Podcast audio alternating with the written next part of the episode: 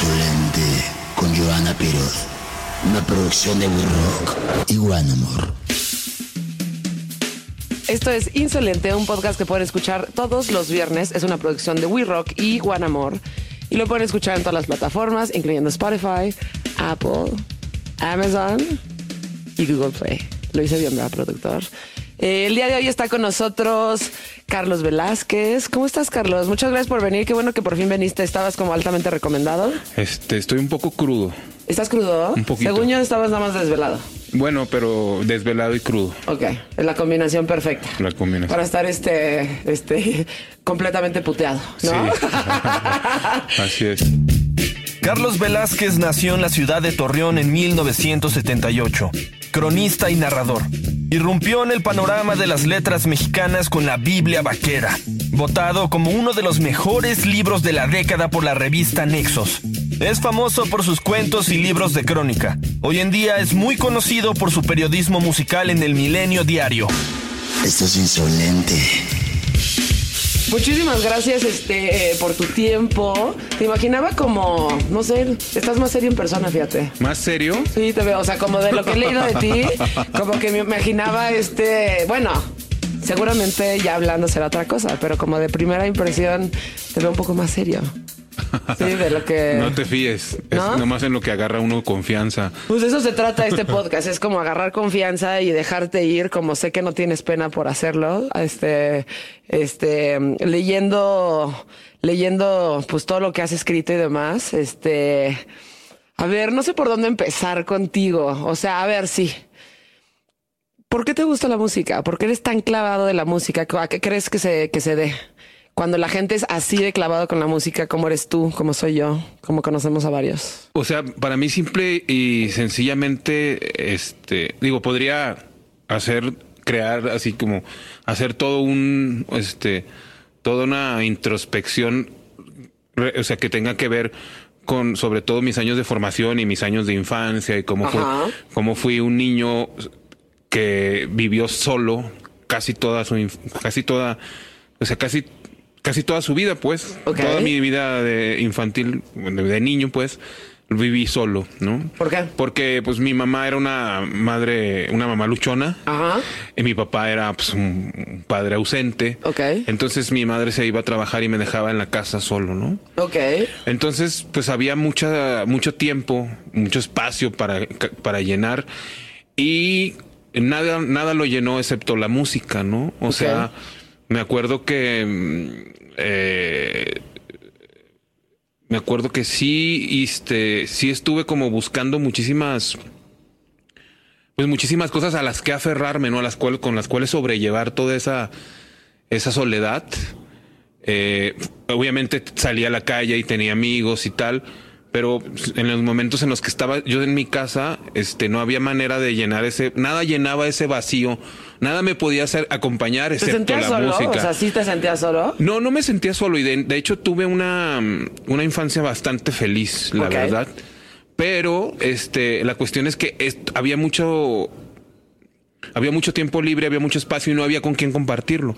Y con quien lo terminé compartiendo y quien pudo solamente llenar ese espacio, esa hambre muy particular, esa soledad en la que estaba yo sumergido, fue la música.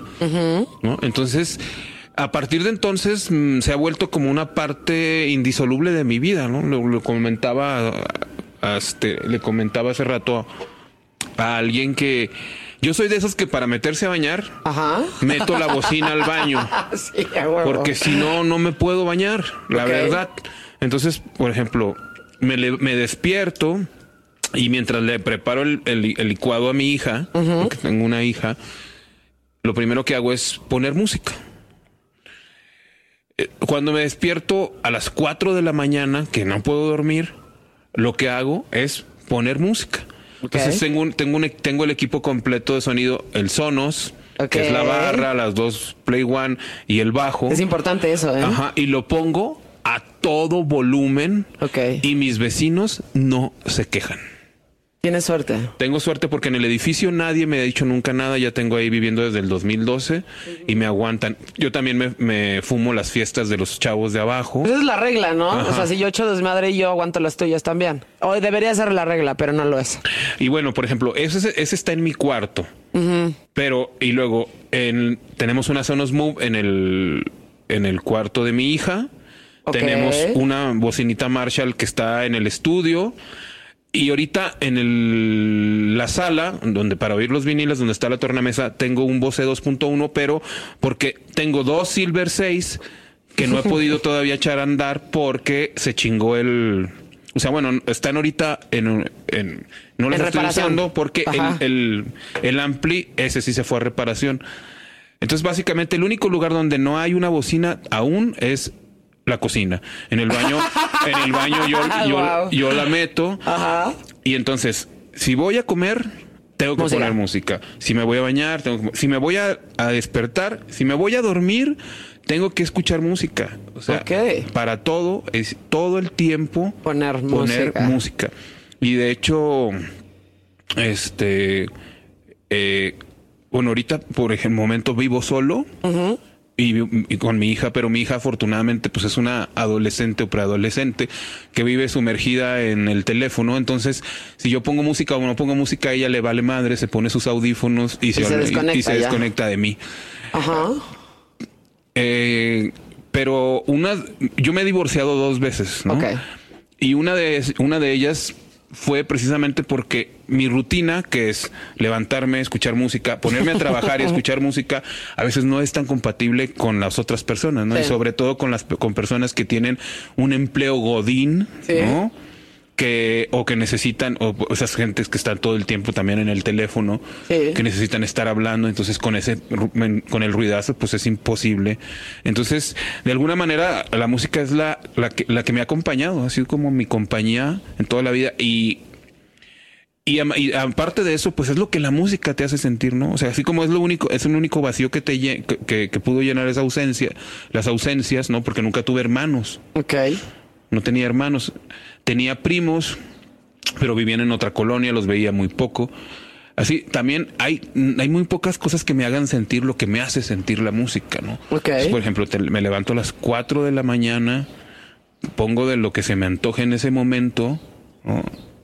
Y de alguna manera, este, el- lo que siento no lo, veo- no, lo, no lo puedo sentir con, na- con ninguna otra cosa. O sea, he tratado de llenar ese vacío con drogas, con alcohol, incluso con deporte, Ajá. pero nada es capaz de igualar a lo que la música me produ- produce en mí. ¿no? Claro, o sea, eso, eso es un tema recurrente en este podcast porque para mí es importante, ¿no? Y este, normalmente digo, es que son preguntas básicas, de repente pueden ser como una pendejada, pero no es una pendejada porque a mí también me mueve muchísimo como ese tema de la música. Y yo también, a lo mejor no tanto como tú de que pongo música para bañarme, algunas veces sí lo hago, a veces no. Tú creo que sí es como vives eh, en, en 24 horas poniendo música, pero el tema de la música es muy importante. Y ha salido esto como a colación en varias entrevistas y este... um, y justo como que medio la conclusión que hemos sacado, o que yo he sacado sola como pensando en esto, es que justo eh, la música te lleva a un estado que no, en el que no estarías si no la estuvieras escuchando. Entonces es una, es, una frecuencia, es una vibración que tú quieres en ese momento y es el fix de ese momento, ¿no? Puto, ahorita me siento así, pues voy a poner el pinche Downward Spiral de Nine Inch Nails porque ando así como súper filoso y eso es lo que quiero escuchar en este momento y te pones como que te empatas en esa vibración porque es lo que quieres escuchar y te lleva a cierto momento, a cierto mood en el que estás justo ahí, ¿no? Entonces, al final es una droga, o sea, te está llevando a, una, a un lugar en el que no estarías de manera sobria, este, pues tú y yo aquí platicando. Sí, no, y sí, o sea, ha, ha adquirido la, la categoría de droga, pues, bueno, por ejemplo, ¿no? En la, la- con la, como ahora con la cuestión de los viniles, que se ha convertido en un vicio que, o sea, haciendo cuentas así, resulta, ahora resulta que es probable que haya gastado más en discos que en cocaína. Y dices, o sea, ¿cómo han cambiado las cosas que antes, o sea, o sea, ahora sale más barato eh, ser cocainómano que, que, que comprar viniles, Güey, ¿no? es una mamada eso. O sea, cada vez te pasa a ti, me pasa a mí, le pasa a la gente que, que realmente es fan de la música, porque eso también hay que saberlo, ¿no? Como que la gente dice, ay, me encanta la música, güey. Pero si realmente no coleccionas música y no la coleccionas en el formato físico para mí, pues güey, no eres tan fan entonces. O sea, a lo mejor tienes un Spotify impresionante y este... eh, y qué chingón que tengas tus playlists y demás, pero si realmente no te tomas el tiempo de ir a una tienda de discos, a escoger todos tus viniles y puta decir, güey, no me puedo mamar, tengo este presupuesto, o sabes que puedes uno o dos al mes, tipo, es como más o menos mi rango, ¿no? Para no, pues es que si no entras a una pinche tienda y, o sea, te quieres comprar todos. La Sí. neta. O sea, es una, yo los veo y hasta, a veces hasta paso afuera de los, de las tiendas y digo, no, ni te metas, güey. Sí. Ni te metas porque obviamente vas a salir con dos o tres y no mames, no puedes hacer esto cada vez que vas a una tienda de discos, ¿no? Pero ¿qué opinas de la gente que, que, o sea, que eso, que, o sea, yo creo que el verdadero fan de música es el que colecciona, o sea, el que colecciona música tal cual. Y por coleccionar música es viniles, es playeras, es como todo lo que está alrededor del tema de la música, ¿no? Sí, no, pues, este, tengo, o sea, tengo, o sea, tengo la fortuna de haber recibido, recibido una buena formación en el sentido de que cuando yo estaba adolescente, empecé a frecuentar una casa donde se juntaba una palomilla que coleccionaban música. Entonces iba y veía las cantidades ingentes que tenía est- estos de, de discos. Y ellos me empezaron a inculcar, o sea, yo tenía 15 años.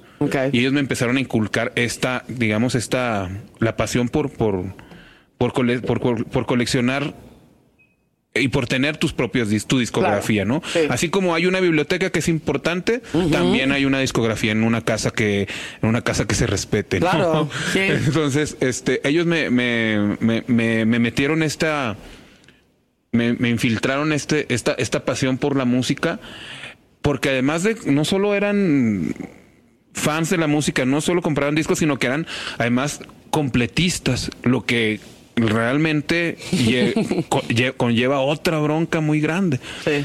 Yo, a mí me gusta muchísimo eh, tener los, los, los, los- obviamente los discos en los formatos porque... mm,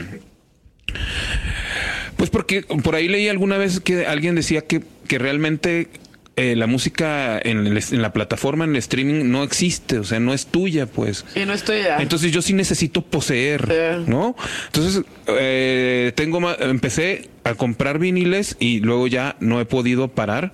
Que cada vez este trato de hacer un esfuerzo, pero no hasta eso no soy, o sea, a mí me interesa más que nada tener el álbum, ¿no? Sí. Tener el álbum. Entonces, por ejemplo, yo invierto mi dinero en, digamos, no sé, el disco eh, Outside de Bowie, ¿no? Que es uno de los discos que, que más me gusta en- en la vida. Ok. Pero si yo tengo el vinil, me conformo con eso y lo puedo escuchar y lo puedo disfrutar y lo puedo poner una y mil veces. Pero tengo amigos, ¿no? Que quieren tener la edición original, luego la remasterización y luego No, la que viene es en la caja. Entonces, por ejemplo, tengo un amigo, es demasiado, que tiene Demasiado. del Heroes de Bowie Ajá. 10. O sea, lo tiene en cassette, lo tiene en CD, tiene la remasterización del 99. pues, güey, eso está tiene- obsesivo. Y eso, y sin embargo, yo los veo que están muy clavados y, y quieren tener toda la edición, todas las ediciones del. Yo no llego a esos extremos. Tampoco soy Sí. tan fan de las primeras ediciones, es decir, si tengo, si el, si compro un disco de Sonic Youth. Este, no, no, no necesariamente tengo que tener el que salió en 1988, 89, ¿no? De los primeros. por Si lo tienes, está chido. Que lo tengo, porque Sí. es, es lo que más disfruto. Sí. Pero sí hay una. mm, es- hay una.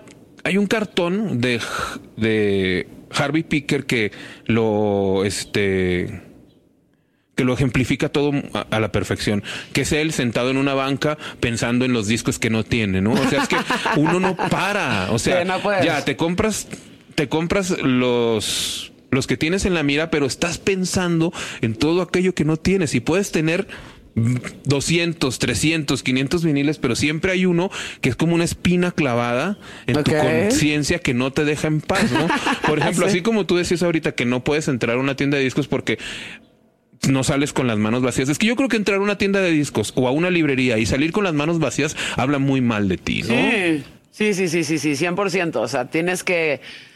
O sea, si te realmente te gustan, este... Güey, no puedes ir a la tienda de discos y no comprarte aunque sea uno, ¿no? Uno, uno, a lo mejor uno viejito que te cueste ahí unos 200 pesos, porque ahorita todos los discos están en por lo menos 500 varos, ¿no? O sea, uno bueno. Por lo menos 500 y de ahí para arriba, ¿no? 600, 700. No, y los del Record Store Day que son todavía más caros, ¿no? Yo, por ejemplo, ahorita que mencionas eso, a mí me está pasando que mm, cuando yo empecé a coleccionar vinilos, me, me hice, me, me autoimpuse dos reglas. La primera es no comprar nada que ya tuviera en CD. ¿Qué pasó? Imposible de cumplir la regla. Imposible. ¿Por qué? Porque sí, me gusta mucho el CD, pero ahora ya, ya, o sea, yo sigo escuchando CDs, Sí. pero ahora con el, con el vinil, pues no es lo mismo, ¿no? Porque pues tienes el folder, ¿no? Claro. Lo, o sea, es el ritual de El ponerlo, de escucharlo, de verlo, de ver la aguja sobre, sobre el, sobre el disco.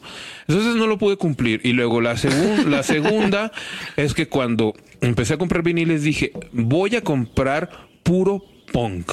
Ok. Me voy a hacer una colección de viniles de que, que- exclusivamente de punk. No, pero luego llegas y ves, ay güey, Lee Fields.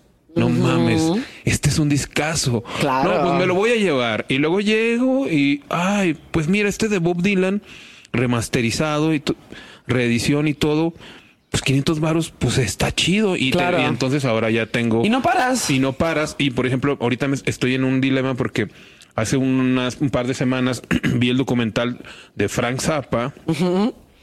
Y no he podido dejar de escuchar Frank Zappa desde que vi el documental y empecé a, a- así a, a pensar, bueno, no voy a comprar todo, pero si me compro el Hot Rats, pero luego digo, no, es que quiero también el Freak Out, quiero el Joe Garage, Claro. quiero el We're Only in It for the Money. O sea, y entonces comprarte uno es como abrirle la puerta al- a ese vicio maldito Sí, que sí, va a hacer sí, que te compres 10 Sí, de zapa. Porque desafortunadamente o afortunadamente, este cabrón tiene al Bueno, menos muchísimo. 10 discos que, que están en el top, ¿no? Y luego tiene otros tantos que, como pasó en el documental, es como, güey, yo no saqué también todo esto que eventualmente va a salir, ¿no? Ajá, en algún es. momento va a salir eso, ¿no? Así que es. una como biblioteca eh, o, sea, o discoteca de todas las cosas que no sacó, que dijo, ah, pues esto lo va a guardar, lo va a guardar, lo va a guardar. Y tiene un chingo de cosas que hay que eventualmente van a salir igual que Prince. O sea, ahí están.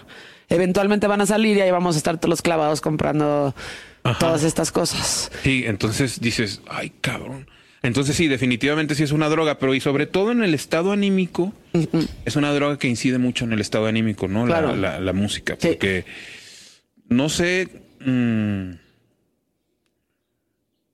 o sea, no, no sé exactamente bien eh, cómo sería, sería mi vida, cómo serían mis relaciones interpersonales sin la música, ¿no? O sea, hace tiempo eh, conocí a una persona que no escuchaba música.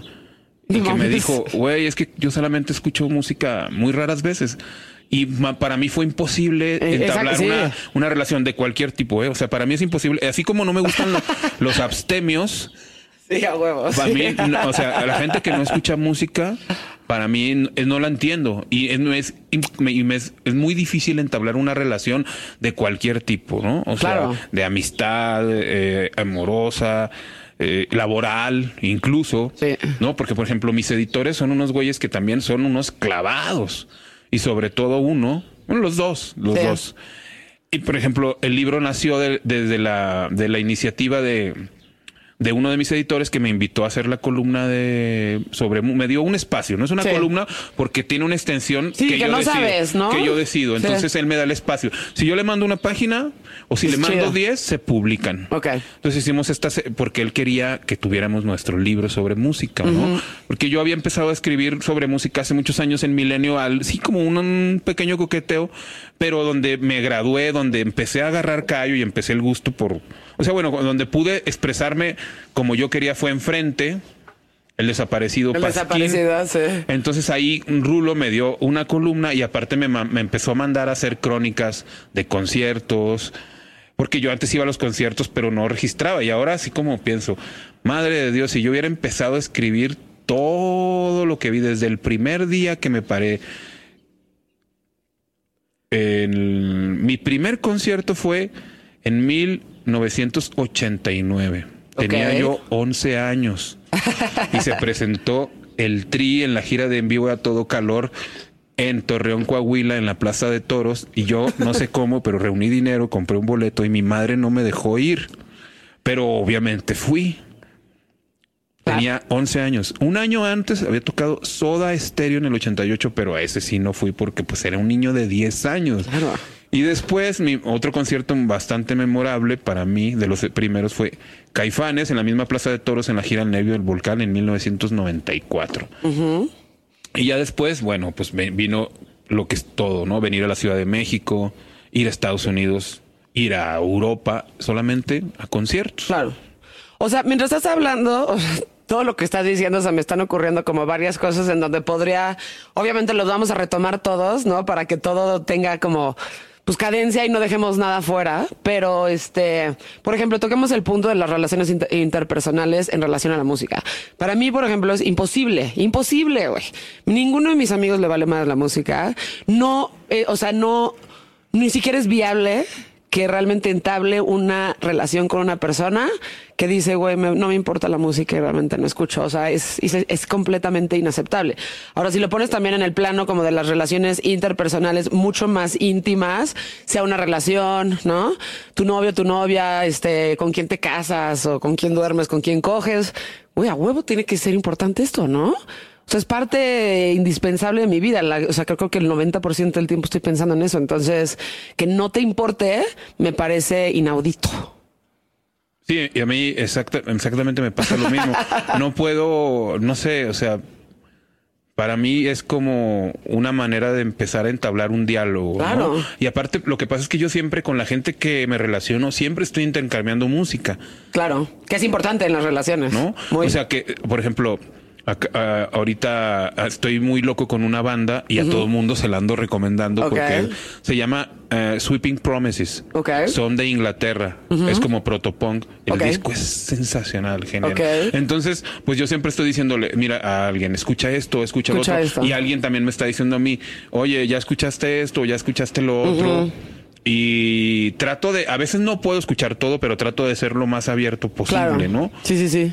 Pero eso también es como es, es como la- una dinámica, una manera de interactuar que habla también mucho de quiénes somos, ¿no? Porque hay gente Claro. que eh, te comparte cierto género casi siempre, hay otros que te comparten otros géneros.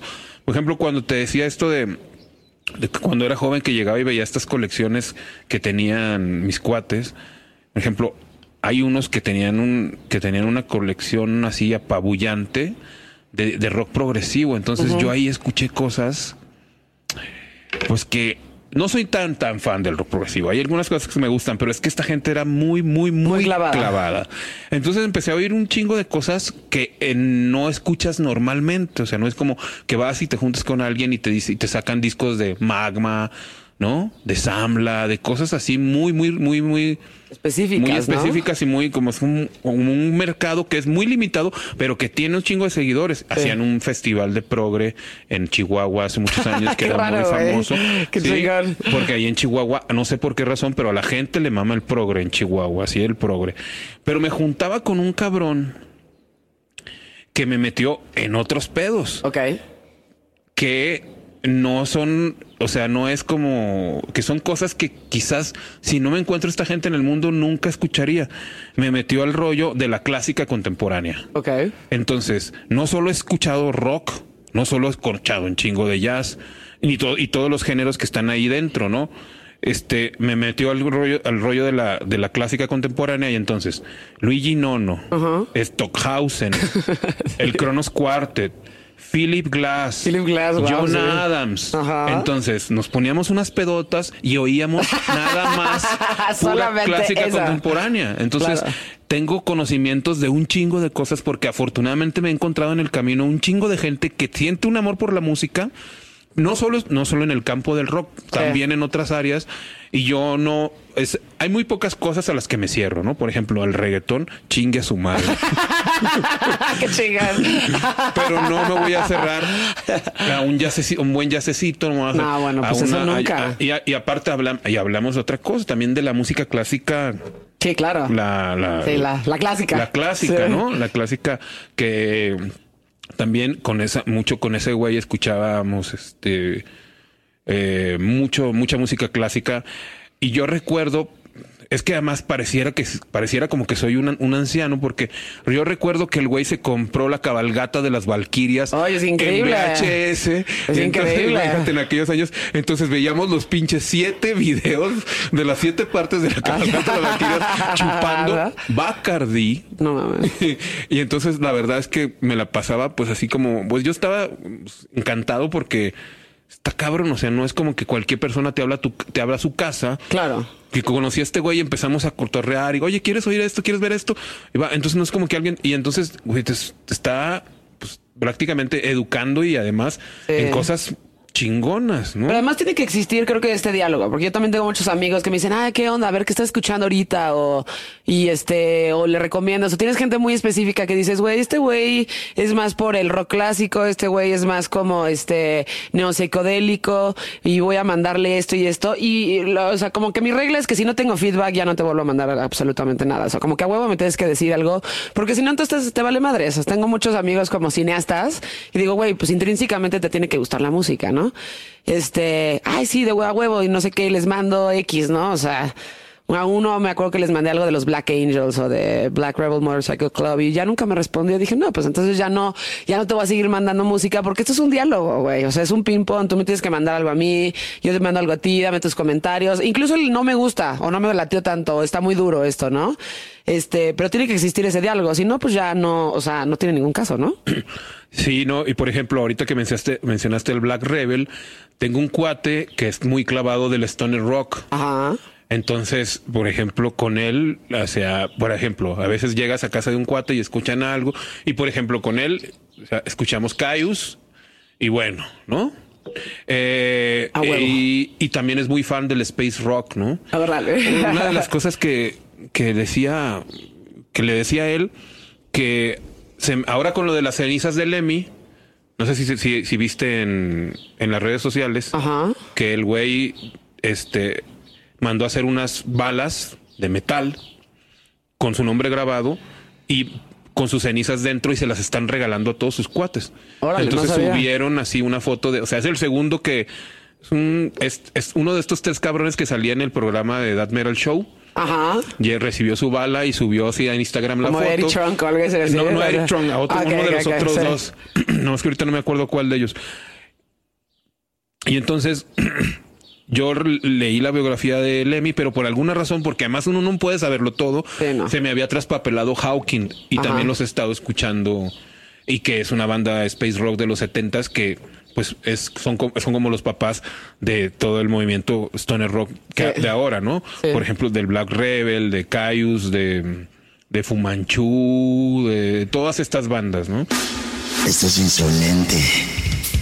Y regresemos, por ejemplo, ¿cuál fue tu momento? ¿Creciste? ¿Estabas, este, te sentías solo?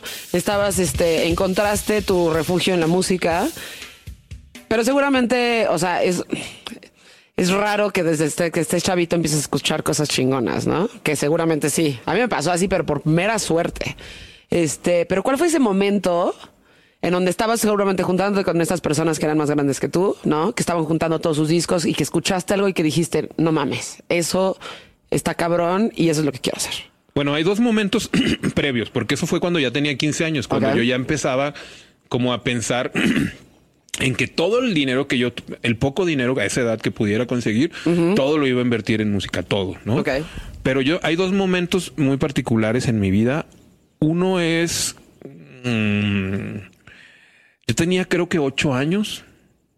Entonces caminaba hacia mi abuela, tenía un puesto en el mercado y todos los días iba hacia el, hacia, hacia el, hacia el mercado con mi abuela. Y un día se me ocurrió, no sé por qué cosa, meterme a discos Beto. Entonces, en aquella, en aquellos años había viniles, obviamente, todavía no había CDs. El primer CD que vi fue en el 89 y fue el, el delicado sonido del trueno. Ok. Ese fue, lo, lo recuerdo bien que lo vi en, una vitrina en el aparador, pero me metí a los ocho años a Discos Beto, que así se llamaba la tienda, y yo de niño, o sea, veía los viniles que estaban sobre la pared como ahora, y me re- recuerdo, lo tengo así muy, muy, muy claro, que vi Shout at the Devil. y yo no sabía ni quién era Motley Crue, ni sabía las canciones que contenía, ni lo que contenía, pero solamente ver la portada. Güey, las portadas de Motley Crue eran cabroncísimas. Algo me hizo en el, algo me hizo en las tripas, en las entrañas. a huevo. O sea, y entonces a partir de ahí, todos los días iba a ver el- la Ay. puta portada. Sí, güey. Y eran épocas en donde yo también me acuerdo de los de Motley Crue cuando vi el Dr. Feelgood, ya sabes, el verde menta con la con la cruz y la- todo eso, dije, "No mames, qué chingados está allá adentro porque necesito escuchar eso." Ese, por ejemplo, salió cuando yo estaba ya en la secu Sí. y me lo compré en cassette. Obviamente. Sí. Me lo compré en cassette. Este, ese fue un momento como muy seminal, ¿no? Como no sabía yo de qué se trataba, pero esa portada ejerció un magnetismo en mí. Sí. ¿No? Me llamó la atención, me, me- o sea, yo me intrigué, o sea, y vi el pentagrama, yo no tenía ni idea sobre de qué trataba, ¿no? Luego, bueno, eh, cuando leí la, la biografía de Motley, la biografía que es para mí de las mejores biografías de rock, si no es que la mejor, la verdad, que hay vidas muy, muy, muy chingonas, pero la vida de estos cuatro cabrones no tiene parangón. Con- con- contaba este Nicky Six que cuando estaban grabando Shout at the Devil, en su casa él, él vivía con Samantha Fox, volaban los platos, se apagaban, se tronaban los focos, se movían, o sea que hacía un pin, que había un pinche desmadre ahí como de un- una energía muy loca. Sí, luego lees este Diaries of Heroin también y dices, "Güey, ¿cómo sobrevivió este cabrón, no?" ¿Cómo sobrevivió? Sí, no, está cabrón. O sea, qué pedo, güey. O sea, ¿de qué estás hecho para haber sobrevivido eso y luego escribirlo, no? Eso es maravilloso, pero las portadas son importantes. O sea, cuando estás chavito y ves la portada, dices, ay, güey, ¿qué es eso? A mí me pasó con Ride the Lightning. Lo vi y dije, no mames, ¿qué tiene ese, ese pedo ahí adentro? O sea, necesito ir. A mí me tocó ya. Digo, del recuerdo que tuve es como mix up, que te podías parar en estos, este, ya sabes, o sea, las estaciones, ¿no? Y estaban todos ahí y estaba el CD de este Ride the Lightning y dije, ay, no, pues a ver, tengo que ver lo que hay allá adentro, ¿no? Y lo escuché y me voló la cabeza. Dije, wow. Bueno, y el otro momento, el segundo momento seminal es que yo tenía unos vecinos que ellos sí eran una familia y eran un chingo de hermanos. Ok. Y, y el más chico era un poco ma- mayor que yo, algunos años. Pero tenía un hermano que era el chino, ¿no? Entonces yo recuerdo que un día entré al cuarto del chino y veo el póster de Metallica en el baño, donde están ellos ¿Cuál en el baño. todos? En el baño, el del, del, del garage, pero del primer garage, ¿no? No del que luego sacaron, ¿no? Ok, ok. Esta foto que están ellos cuatro en un Ya, baño, ya, ya, en fondo ya. blanco. Ajá. Bien chavitos, además. Sí, y estaba, estaban, bueno, ya, ya, ya era la formación más clásica de Metallica con Jason Newsted, ¿no? Entonces Ajá. lo vi y yo dije, cabrón, ¿quién? ¿Por qué chingados este güey tiene una, uno, o sea, un póster de unos cabrones en un baño? Si va, entras a la casa de otras gentes y tienen pósters de la América, del Cruz Azul, ¿no? y entonces había un chingo de viniles tirados. Y le digo al güey, oye, ¿y estos, ¿y estos discos qué? Me dice, llévatelos. Le digo, ¿qué? Me dice, sí, llévatelos, llévatelos todos. ¿Por qué? Bueno, ¿por ¿qué pasó? Que en esos años, con la llegada del cassette, la Ah. gente le encantaba andar de farol escuchando música en el carro. Claro. Entonces este cabrón grababa los cassettes para poder escucharlos en el carro y el vinil lo botaba. No mames. Y estaba tan güey que en lugar de grabar el vinil dos veces, cuando se le chingaba un cassette, lo grababa de cassette a cassette. No y así de- mames, no, no, no, Pero bueno, no, me, de- me dio un bonche de discos, me los llevé a mi casa. Ok. El pump de Aerosmith, ¿no? Sí, Puta, clásica. Que tiene, sí, o sea, que tiene What It Takes, es una mega power ballad, ¿no? El Kill Em All, que, me, que me así, que me taladró los oídos. Sí. Este, eh, algunos discos de Hendrix, el primero de Hendrix, eh, algunos discos de, de los Who, algunos de los Beatles, o sea, Pura crema. Sí, yo tenía, de, de la noche a la mañana tenía 20 discos y, y como ¿Y yo... tenías dónde tocarlos? Sí, tenía Ok. donde tocarlos, teníamos un estéreo en casa, pero yo no tenía para comprar los cassettes, entonces no los grababa y tenía que escuchar el vinil una y otra y otra vez. Y ahí me di cuenta de, pues, del poder, ¿no? De Sí. este poder de, de la música, de, de, de, de cómo, co- es- es- voy a decir algo que es como un lugar común o quizás sea muy romántico, pero son momentos que están muy bien retratados en el, en el imaginario cultural eh, por ejemplo, eh, que por ejemplo en Almost Famous hay una hay una escena donde la hermana le deja los discos al morro y le dice este One day you'll be cool. pero le dice escucha Tommy de los Who y vas a ver tu Sí, a futuro huevo, sí. y yo no vi mi futuro, no quiero decir eso, no quiero ser, no quiero mentir, pero lo que sí me quedó muy claro y lo tengo claro ahora es que todas aquellas personas de mi barrio que escucharon rock tienen una buena vida ahora. Ah, sí. Sí, y todos aquellos que escuchaban cumbias, norteño, mamá y media, se metieron al narco, son unos... Ah, ¿sí? son- sí. Entonces está bien cabrón, ¿cómo pasa esto? ¿Cómo puede ser posible que todos aquellos que nos, que, que nos empezamos a aficionar al rock y, y nos educamos, crecimos escuchando rock, tengamos una vida no tan pinche loca? ¿No? No mames. No tan pinche loca. No tan pinche loca. Pues sí, o sea, por ejemplo, yo recuerdo muchos chavos del barrio que se metieron cuando vino la guerra contra el narco y que en la Ajá. laguna fue así como. Pues fue uno de los grandes bastiones zetas durante una temporada. Sí. O sea, cabrones con los que yo conviví, jugué básquet y la chingada. Resulta que se echaron a perder, se, se fueron por ahí.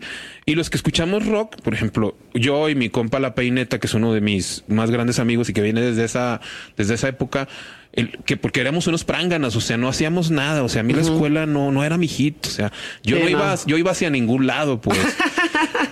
¿No? Pero, Sí. pero entonces este cabrón ahora es, un, buen tatuador y tiene una vida chida, vive en Ciudad Juárez y tiene. Sí, o o sea, sea, tal vez no es el godín de que, o sea, pero tiene una vida digna y está bien. está bien y todos aquellos y todos aquellos que no escucharon rock Ajá. se fueron por, por, por un mal camino. Entonces digo, ah, cabrón, ¿cómo, cómo me llama mucho la atención ese pedo? No digo que no haya malillas que escuchen rock, ¿no? Sí, claro, sí, sí, 100%. Por supuesto, pero me llama la atención que, que nos dio un propósito, pues. O sea, yo no quería ir a la universidad y no fui. Ok. O sea, pero sí me acuerdo que cuando estaba muy chavo, que llegaban a mi, a mi, antes había una red de distribución de revistas muy cabrona. Sí. Entonces yo me acuerdo que pues para conseguir un libro de Bukowski en el- allá, no, era imposible, güey, imposible. Lo único que había eran pues libros de García Márquez y todas esas Lo huevas- clásico, todas sí. esas huevas del boom. Pero sin embargo, ibas a, a, una, a una pinche cadena de revistas que, bueno, una, a una tienda que luego alguien me contó que eran cadenas. Ahora que estuve en Aguascalientes, fui a Aguascalientes y hay un bar, el Umaguma, y el cabrón de ahí de ese bar sabe de rock. Bueno, pocas veces yo me he quedado sorprendido con el conocimiento de la gente como la de ese cabrón. Ok. Entonces empezamos a hablar de esto que yo viví cuando era niño, de que había una red, entonces ya allí llegaban Uncut, New Musical Express, obviamente la Rolling, Sí, claro. este, pues Kerrang, Metal Hammer y Metal- todas estas como de metal de, sí, heavy como metal, 80s, 90s, heavy metal. todo eso. Entonces yo empecé a comprar estas revistas y yo dije, cabrón, a mí me gustaría escribir sobre música. Ok. Pero bueno, imagínate, en un pueblito, per- en un pueblecito, pueblito perdido del norte, donde el mayor acontecimiento fue Caifanes del 94, pues no había de qué escribir. Entonces, ahí se, ahí se acabó mi, mi carrera como, Ok. como periodista musical. Sí. Pero me, pero me ayudó mucho porque eso me hizo interesarme más por la lectura. O sea, mis primeras lecturas fueron las revistas de rock y de ahí di un salto hacia los libros, hacia la literatura. Claro. Pero no, yo creo que sin estas, sin esta iniciación no hubiera podido dar ese salto.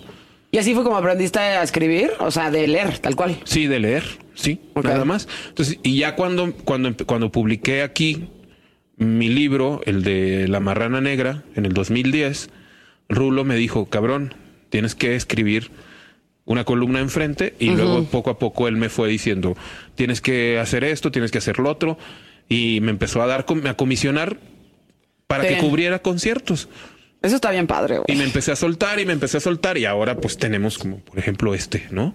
Sí. Esta música maldititita. Está, sí, todas tus anécdotas aquí están, este, están chingoncísimas, pero además tiene como, por eso cuando te vi fue como, güey, este es el güey que se robó dos chelas y que, ya sabes, se las encargaron y se fue corriendo y este, ya sabes, se pendejeó a estos dos güey que le encargaron sus chelas y luego se fue a este, ya sabes, a esperar a que llegara Marky Ramón para ver si este, lo veías después de que le tocaste el brazo, ya sabes, o sea, ese tipo de cosas, por ejemplo, ya siento que ya no, ya no las ves tanto. Este, digo, yo no sé si yo sueno muy, este, um, pues ya ni siquiera vieja, güey, pero yo sí siento que Puta, la gente que se dedica a la música ahorita, o que se dedica al periodismo musical, digamos, ¿no? Este, pues no están apasionados, son pocos los que realmente son apasionados de la música. Entonces es más como este afán como de ir a conciertos y es el check de ya fui a este festival, check ya fui a ver este concierto, check ya fui a ver a Nick Cave y el mamador, este, y todas estas cosas que realmente de, güey, cállate, voy a escuchar, o sea, quiero ir a escuchar el concierto. Entonces, obviamente ya no se escribe tanto de música como se debería. Y las crónicas que escuchas o las reseñas que escuchas, pues ya no es, o sea, no tienen esta pasión del fan, porque la persona que, o sea, yo creo que un periodista musical de verdad tiene que ser fan primero. ¿No? O sea, te tiene que apasionar y tienes que ser fan de la música y tienes que ser fan de las bandas y así es como debes de empezar, porque si no, ¿desde dónde estás escribiendo? O sea, ¿cuál es tu pasión? Vas a hacer una reseña como de salió este güey y, luego tocó esta y estuvo chingón y, vámonos, ¿no? O sea, tiene que venir de un lugar de muchísima pasión y para eso necesitas ser fan primero. Sí, por ejemplo, recuerdo, ahorita que mencionas eso, recuerdo eh, las grandes broncas entre Lester Banks y Lou Reed de que pinche Lester lo criticó muy cabrón, pero antes de eso lo adoraba, ¿no? Lo adoró. Entonces, también es esta, esta relación un tanto, él entabló una relación un tanto conflictiva, pero es a partir de que él primero es un fan. Claro. Yo, eh, yo creo que nosotros, los que escribimos sobre música, tenemos la ventaja de que no hay un conflicto de intereses, ¿no? No es como, por ejemplo, que eres periodista deportivo y trabajas en Televisa y tienes que hablar bien de la América. y si no hablas bien. Bueno, así es como debería de ser, ¿no? O sea, no deberías de tener un conflicto de interés. Así es como debe ser. Pero existe. Pero, nosotros no tenemos conflicto de interés. Entonces podemos hablar tranquilamente bien de la banda que se nos antoje y no estamos incurriendo en ninguna. O sea, sí, no estamos incurriendo en ninguna. no, no falta, sino en ninguna falta de Respeto, al menos, ¿no? sí, No, pero o sea, no estamos incurriendo en, ninguna falta de. Eh, sí, o sea, como de, de, de, de, conciencia, de conciencia, de conciencia, o sea, de decir, estamos diciendo esto porque esto es lo que realmente pienso sobre la banda. Nadie me está, este, eh, sí, coercionando, coercionando para que yo hable o diga algo que no quiero decir. Este, pero ahorita que mencionabas eso, tienes toda la razón. La verdad es que en México ya lo que se escribe sobre música es súper fresa. Sí, güey. Es súper fresa y, y, las reseñas cada vez tienden a ser como más... Eh... Es más como una crónica de lo que pasó que como, o sea, como algo que viene de, pues no sé, como casi, casi como historiador, ¿no? En donde tienes que meter muchísimos sentimientos ahí y tienes que ser como bastante, este, amplio en tu vocabulario, ¿no? Para poder describir lo que estás escuchando y lo que te hizo sentir y demás. Entonces ahora es como, es como más como crónica de lo que pasó, si es que llegan a escribir, ¿no? Pero pues, güey, no hay pasión. Sí, y es, y es, está bien raro porque, por ejemplo, es algo que siempre hablo con Wences. Hay por ahí dos o tres personas que escriben sobre música que nuestra principal queja es que no tienen, no adoptan una postura. Ok. O sea, por ejemplo, mmm, sale sale Kendrick Lamar y entonces esta gente que supuestamente es periodista rockera sale a decir que es lo máximo solamente porque se dejan ir con el, con el tren del mame. Y yo porque se ganó, eh, ya sabes, este el premio y porque habla de todos estos otros libros que hablan de la opresión y de los este la esclavitud y todo esto. Y entonces dices, bueno, está bien. Kendrick Lamar está chido, pero luego sale el nuevo disco de Natalia Lafourcade y estos periodistas rockeros se ponen a decir que es lo mejor que le ha pasado a la música mexicana y yo digo, oh, chingada madre, ¿por qué? ¿Por qué, güey? No, no mames, o sea, hay que tener una postura. Claro.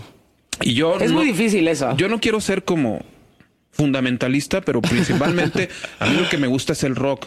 Y no porque la world music esté pasando por un buen momento y no porque lo que se haga en otros géneros este goce de mayor popularidad, yo me voy a pegar a ese tren del mame, ¿no? O sea, por ejemplo, yo si un día escribo algo sobre Natalia Lafourcade, va a ser para hacerla pedazos y tengo los elementos con qué. Ok. ¿No? O sea, no es nada personal, simple y sencillamente desde lo estrictamente musical. Ok. No tiene nada que ver ni con ella, ni con nada. No, no es nunca personal, ¿no? No, no, no. Pero entonces, esto, es, por ejemplo, estos hay algunos eh, no, no, voy a decir nombres, pero que están en Milenio o en diarios de Guadalajara o así, que luego no adoptan, no, no se comprometen y no tienen palabra y luego este, empiezan a enaltecer cosas que a mí me parece eh, que no debe, que no deberían de, de ser alabadas por ellos, ¿no? Porque incluso hubo- hay una fracción de gente que escribe sobre rock en México que empieza a, a- a hablar sobre el reggaetón y a defender el reggaetón por solamente no quedarse afuera de la foto, ¿no? Ya sé, sí. Entonces eso está bien, cabrón. Creo que sí hay como una especie de crisis y hay muy pocos todavía críticos que valgan la pena. Hay unos, eh, por ejemplo, puedo mencionar dos de la vieja escuela que son José Javier Navar y David Cortés, que a lo mejor no están tan actualizados y no escriben sobre lo que está pasando ahorita en todos los ámbitos, ¿no? A lo mejor tendrán por ahí sus bandas de sus géneros, ¿no? Pero son gente que de alguna manera son insobornables y no te van a venir mañana a tratar de venderte el disco de J Balvin. O sea, yo creo que en lo que estás diciendo hay dos, o sea, hay como dos divergentes. Por un lado, existen, eh, por ejemplo, estas personas que mencionas que quieren quedar bien con todo el mundo y no se quieren ba- bajar del tren del mame, entonces como que todo está chingón y no puedes criticar a nadie y este, no mames, está, está chingón, güey, tocan bien y eso, ¿no? O decir que Arcade Fire es lo mejor que le ha pasado al mundo después de, no sé, Radiohead, ¿no? Y como que están ahí. Este, y por otro lado, también, y yo creo que vas a poder entender esto, que también como cuando tú estabas creciendo, que yo estaba a lo mejor un poco más chica, sí veías estos locutores, ¿no? O estos periodistas de música y demás, y también estaban como poniendo muchas cosas en un pedestal en donde casi, casi que a mí me tocó mucho este pedo de, es mi rola, güey, yo descubrí esto, no te lo voy a compartir, es mi playlist, yo lo descubrí, ¿eh? Yo lo puse en la estación primero, entonces es como de, güey, qué hueva, o sea, qué hueva las dos cosas, qué hueva la gente que quiere quedar bien con todo el mundo, y qué hueva también estos güeyes como de la vieja escuela en donde sienten que descubrieron todo, ya sabes, porque les llegó primero a las manos ellos, y nosotros lo tocamos primero y tú eres un pendejo porque yo lo descubrí primero. Entonces, ¿qué sientes con eso? Pues bueno, es lo que te decía ahorita, esto, de esta gente que se empieza, periodistas rockeros, que se, se, se, se- se desgarran las vestiduras con Taylor Swift. Así dices, güey, por Dios santo, ¿cómo puede ser posible que te pongas a defender, a alabar y a, a- a decir que el mejor disco del año es de Taylor Swift? No o sea, mames, destápate es un gran statement, ¿eh? Destápate los oídos. Hay un chingo de música alrededor. O sea, ¿qué te pasa? Pues, ¿qué te pasa? Pues esto, que quieres quedar bien con todo mundo. Porque ahora ya es muy, no solo en la, no solo en lo, en lo que se escribe sobre música, sino que cada vez es, es más difícil disentir, ¿no? Porque te, te convierten en como pues, una especie de apestado, ¿no? Y estos locutores así de la vieja escuela que decías, a mí me pasó un fenómeno muy parecido, eh, pero fue para bien. Pero sí, sí, o sea, esto de, esto es como el mismo fenómeno del güey que dice, no, ya no voy a escuchar esta banda porque sus primeros dos discos eran chidos, pero ahora son mainstream, ¿no? Puta, esos son de hueva. Ahora, güey, no mames, firmaron con una disquera grande, no mames. Uh, sí, sí, sí. Pero Qué sí, hueva, pero sí, esta gente que, eh, o sea, yo creo que la música no es para charolear. No puedes llegar a, a charoleándole a alguien diciendo, mira, güey, esta banda yo, yo la oí, la chingada, y tú no la conoces, pendejo. Más bien es, uno lo que tiene que hacer es pues tratar de compartir, ¿no? Claro. Es una actitud muy mezquina que se, se daba mucho. Muchísimo. Mucho, ¿no? Muchísimo. Mucho. Por ejemplo, y esto sí lo puedo decir, medios como La Mosca, ¿no? Que eran muy tendenciosos, que ignoraban muchas cosas muy buenas y que nada más hablaban bien de sus cuates en algunas cosas, en- sobre todo en rock mexicano, ¿no? Entonces, por ejemplo, ese tipo de cosas que afortunadamente ya se presentan cada vez menos, ¿no? Porque yo ya los medios han perdido, o sobre todo las revistas rockeras, pues ahorita han perdido muchísimo espacio. Y me refiero, no, no espacio, sino sí espacio, pero también como como autoridad, porque recuerdas que en aquellos años nosotros llegábamos a leer las revistas como es que va gente autorizada que está hablando sobre Sí, temas. sí, sí, claro. ¿No? Claro. Entonces, y era bueno. gente especializada que lo estaba haciendo, además. Sí, entonces, en- pero entonces pasaba este fenómeno de, no, pues voy a, voy a hablar nada más de los discos de mis cuates, voy a ignorar lo que estés, otras cosas que se estén haciendo chingonas en el momento. Sí. ¿Por qué? Porque no me gustan, porque no comulgo, porque simple y sencillamente no quiero, me da hueva. ¿No? Yo creo que ahorita, lo, o sea, ese, ese fenómeno que está pasando de quedar bien, o sea, creo que se refleja en la música, pero creo que en realidad es un fenómeno que está en todos lados. O sea, este pedo de quedar bien. Como que la gente en general siento, ¿no? Y por eso uno se mete en tantos pedos.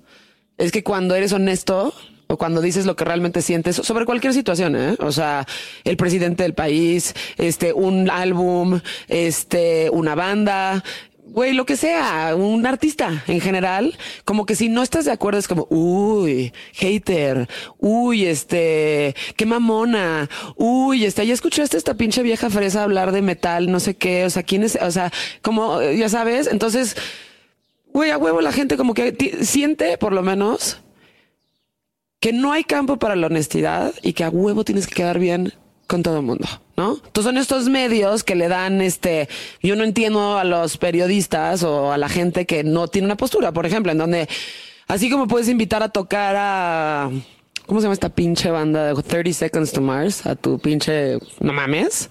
Como de repente puedes este aspirar a invitar a Black Rebel Motorcycle, como que güey, ¿qué pedo contigo? O sea, ¿qué te gusta? ¿No te gusta? O estás más bien estás tratando de quedar bien en general. Porque te cayó, ¿no? Y dices, güey, pues de todo, es que me gusta de todo. No, güey. Eso también es una mamada. No la mames, gente que dice que me gusta de todo un poco. bueno, aparte de todo un poco, no, no mames. O sea, realmente hay gente que le, que, que tiene la capacidad de admirar distintos géneros, ¿no? Sí. Pero son cosas, son cosas muy, son gente muy, este, o sea, admirar de verdad, no simple y Sí. sencillamente decir me gusta, ta- o sea, llegar a tener conocimientos, porque por ejemplo, como con este cabrón que te decía que escuchaba clásica contemporánea, él, él- él había crecido en el norte y había crecido con gente de la vieja escuela, tíos, su papá, padre, y tenían un, conoci- tenía un conocimiento de la música norteña muy encabronado. Ok. Pero encabronado. Eso también está chido. Sí, está chido, pero música norteña de, no grupera. Ajá. O sea, la música norteña que viene desde los 60, Sí, de, claro. de- de- de- de estos grupos que ya no existen. Pero un conocimiento tan encabronado que no era nada más. Esta canción la toca fulano de tal, este disco tal. No, ese güey se sabía así las carreras de los acordeonistas. Entonces le decía, este acordeonista tocó de tales años a tales años con Cornelio Reina, luego pasó al grupo tal, luego tocó, eh, hizo sus, sus discos solistas, luego esto, o sea, un- y te lo decía con nombres, fechas y todo. Y yo me quedaba sorprendidísimo del conocimiento que tenía también de esa otra música, ¿no? Y por ejemplo, ahí oí cosas que nunca he vuelto, que nunca he escuchado en ninguna otra parte. Un ejemplo, Rogelio Gutiérrez, El baile del conejo, que es un chotis o una polca, no recuerdo si una polca o un chotis. Entonces es como música norteña con saxofón Ajá. instrumental.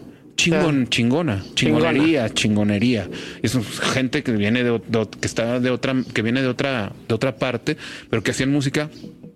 Este cabrón sí tenía la capacidad como de admirar tanto uno, o sea, no se iba, se iba de un extremo a otro, pero eso no lo he visto casi nadie, ¿no? Bueno, también hay gente que tiene esta capacidad para aprenderse un chingo de cosas. O sea, mí- lo dicen de mí, pero yo no creo que sea, es como, no soy ese caso. Hay un chingo de cosas que sí se me quedan grabadas. Y luego existe gente como él, en donde neta, güey, qué pedo. O sea, cómo te aprendiste los años y todas las alineaciones y todo lo que pasó y en qué año sacó cada. O sea, me acuerdo de mis favoritos, pero no mames, no puedo decir que me acuerdo de ni de mi banda favorita, pues. ¿En qué año sacó cada, cada disco? Es un tema de memoria, ¿eh? eso no es un tema de pasión. No, no, no, sí es un tema de memoria, pero hay, hay interés, Sí, claro. ¿no? Porque sí, si no te interesa, no te quedas esos datos contigo. Sí. Claro, no, no, no te lo, no te lo aprenderías jamás, ¿no? Y por ejemplo, yo creo que si vas a casa de alguien, ¿no? Sobre todo a esta edad, ¿no? Que ya estamos como más este curtidos. Si vas a casa de alguien y di, güey, sí juzgas a la gente por Por su discografía. Claro, y por sus libros. Y por sus libros, sí, claro, totalmente. es que, como dice el meme, ¿no? Yo no tengo prejuicios raciales. No me importa si es blanco, amarillo, gordo, la chingada. Sí. Pero si no escucha buena música, entonces. no, Exactamente, ¿no? güey. O sea, sí, y sí, este, sí está. Sí está cabrón, o sea, yo sí, este, uno, uno no está libre de pre- del prejuicio y, uno, y su prejuicio Pero va además creo que están bien, porque regresamos a este pedo de quedar, querer quedar bien con todo el mundo, ¿no? Es como esta gente que dice, escucha todo. No es cierto, güey. O sea, y si sí, estás de la verga, porque no mames, o sea, no puedes, no te puedes decir que te gusta todo. Entonces, más bien no te gusta nada, ¿no? Pero en este pedo de querer quedar bien, pues güey, yo creo que sí tienes que tener una postura y sí tienes que decir, esto no me gusta, esto sí me gusta, tengo tendencias, ay, ¿viste cómo lo caché? Este, tengo tendencia al rock, al metal, al punk, al post-punk, y este, bla, bla, bla, lo que tú quieras, esto sí no le entro para nada, a esto no le sé, porque también se vale decir no sé, ¿no? Este, pero sí, sí siento que tienes que tener una postura, güey, no puedes ser tan tibio y decir, ay, pues este, no me importa, ya sabes. Entonces, güey, te vas a coger a alguien y ves que tiene un pinche CD de. Es, no, Luis Miguel me encanta, la verdad. A mí me fascina Luis Miguel. No, pero algo así, no sé, güey, algo culero. O sea, no sé, güey, este. Puta, no sé ni qué se me viene a la, la que, que Arjona. Pues Arjona, Sí, ¿no? exacto, Para. Arjona para empezar. Sí, Digamos no. que Arjona, güey. Y si lo está escuchando, güey, la conversación ya se acabó. O sea, esto no va a suceder, ¿no? Tengo un imán en mi refrigerador que dice, if you go to some, with somebody, if you're gonna go with somebody and he doesn't have books, don't fuck him, ¿no? Entonces, este, sí, güey, o sea, para la gente para la que es importante los libros, los discos y la música en general, sí habla de ti que tienes guardado en tu, o sea, en tu mueblecito de discos. Bueno, y toquemos el, el tema de Luis Miguel. ¿Ah, sí? A ver. Pues la verdad es que no, no soy fan. no lo odio, no es lo mío, Ok.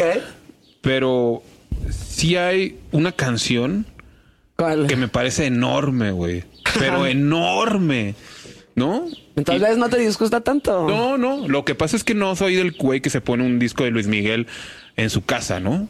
Pero sé que el güey canta bien. Claro. ¿no? Canta bien. Pero hay una rola que me mama ¿Cuál? muy cabrón. ¿La incondicional? Hay- no, hay, alguna, hay algunas rolas, hay algunas rolas que no pertenecen al mundo del rock que sí me gustan un chingo. Este, te voy a olvidar. Te voy a olvidar. Está con madres, ¿no? Sí, Aparte me gusta mucho la estructura de la canción y, y cómo va en creciendo, ¿no? Cómo el Sí. drama se El va drama. intensificando. Ay, eso es está chingón, está chingón. Eso es chingón en todos los que tienen ese pedo, el del bolero Rabel, ¿no? Así de que te lleva y te lleva y te lleva, ¿no? Este, varios de Roy Orbison también son como, ahí voy, poquito a poquito, poquito, y al final es como, yo métemela, por favor, güey, ya sabes. este, y eso es, eso es chingón. Luis Miguel, ahora, eso, por ejemplo, ¿no?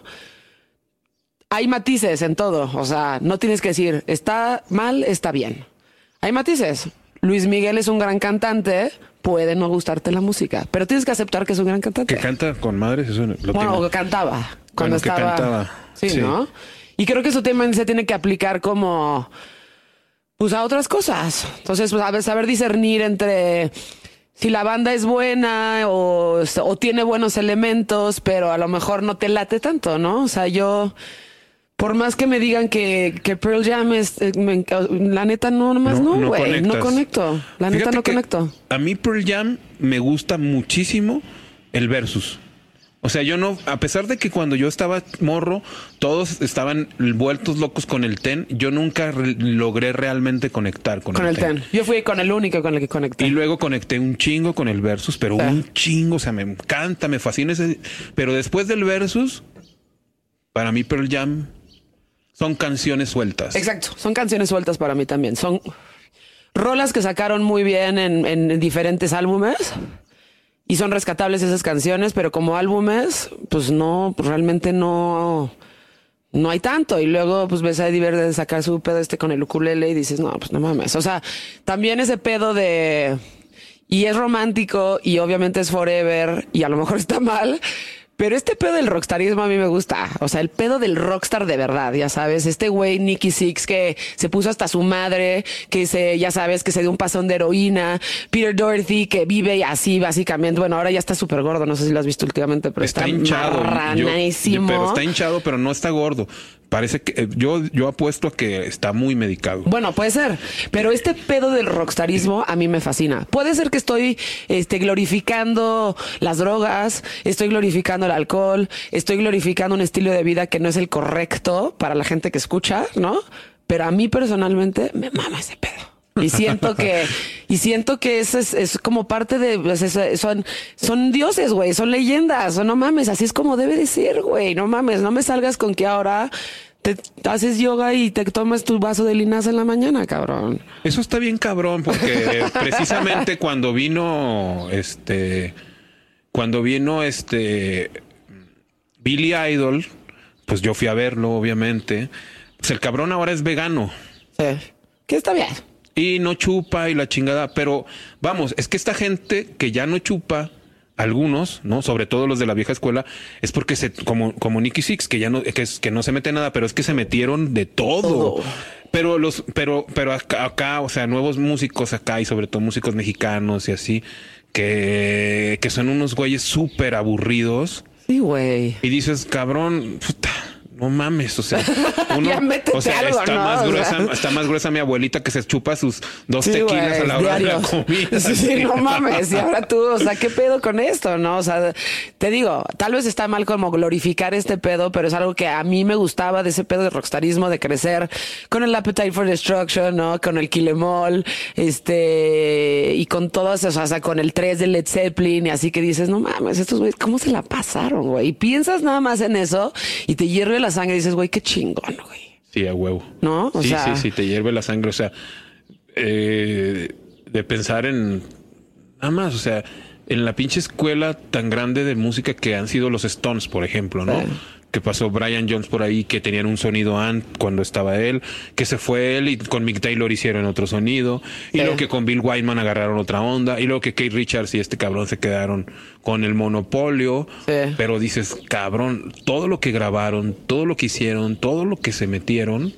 Pues, Y es que sí, sí, sí entiendo por qué lo glorificamos, porque de alguna manera, este, ellos son como una especie de forajidos. Son los que se fugaron de la vida normal, lo que Sí, todo por mundo eso. queremos, güey. Ese es el sentimiento. Ajá. Yo creo que conectamos con ese sentimiento de ser el, el underdog, ¿no? El que es el, el- la oveja negra, el que se salió de la manada y el que quiso hacer lo que, lo que quiso. Independientemente de las drogas o el alcohol, lo que glorificamos es el haberle dicho fuck you al sistema, ¿no? Y haber hecho lo que ellos querían hacer. Y eso, y eso sí está chingón. Eso está muy chingón y es por eso que nosotros no podemos dejar de sentir esta atracción. Pero hay gente que no la siente y es que esa gente está muerta. no, porque ¿cómo puede ser posible que, que haya gente que prefiera una vida este común y corriente existiendo estos pedestales, ¿no? Existiendo. Obviamente no vamos a llegar nunca a esos, pero que ellos estén ahí nos, no, no- o sea, nos hace también sentir esto, ¿no? Claro. Esto chingón de, es, al menos hay gente que sí lo consiguió. Sé que hay gente, yo creo que la mayoría de la gente vive con miedo, ¿no? O sea, miedo a un chingo de cosas. Entre ellos está como el exceso de las drogas o el alcohol o, cierto tipo de estilo de vida porque dicen, no, güey, cuidado, o sea, ahí está el diablo, ya sabes. Y para mí, pues, güey, el diablo no está en las cosas que son, o sea, evidentes. El diablo está en el Vaticano, donde está escondido y en donde no te das cuenta, pero te están metiendo mano, ya sabes. O sea, el diablo no está en las cosas que en la portada de Motley Crue que sale el pentagrama. Claro que no, güey, no es así de evidente, pero este, pero es chingón, o sea, es chingón este pedo de esa gente que, pues justo que hace eso, que se sale de la manada y que decide hacer lo que ellos quieren. Y eso está de huevos. Y eso ya no lo ves hoy. No, y eso está muy, muy, muy, muy, muy, muy cabrón, ¿no? Este, por ejemplo, de- el- de- por ejemplo, desde el caso de, desde, desde el caso de Elvis, ¿no? Sí. Hasta, no sé, ¿quién te gusta? Para ti, ¿quién es el mejor músico en la actualidad? Eh, yo creo que Damon Albarn pues, está como... Yo estoy, yo estoy entre tres. Ok. Por lo que hacen, lo que han producido y todo lo que se genera Y alrededor de Reznor. ellos. No sé, pero a ver. Bueno, cuatro. A ver, ¿cuáles son los Trent tuyos? Reznor. Ok. Damon Albarn. ok. Jack White. O sea, Exacto. porque tiene los, los White Stripes, tiene tus discos de solista, tiene su disquera, hace, ha grabado. Y Josh Homme. Puta, güey. Josh Homme, que tiene Queens of the Stone Age, que pasó por Caius, Sí. que toca en Eagles of the Dead Metal, Sí. que resucitó a Iggy Pop, cabrón. Sí, güey. Le, le armó una banda, le produjo un disco y lo volvió a poner en el centro de todo. Sí. Porque hace unos años Iggy Pop sacó un disco de canción francesa, de chanson. Sí, que Ah, él viene como con un traje blanco, no, como un, un saco blanco, un abrigo blanco.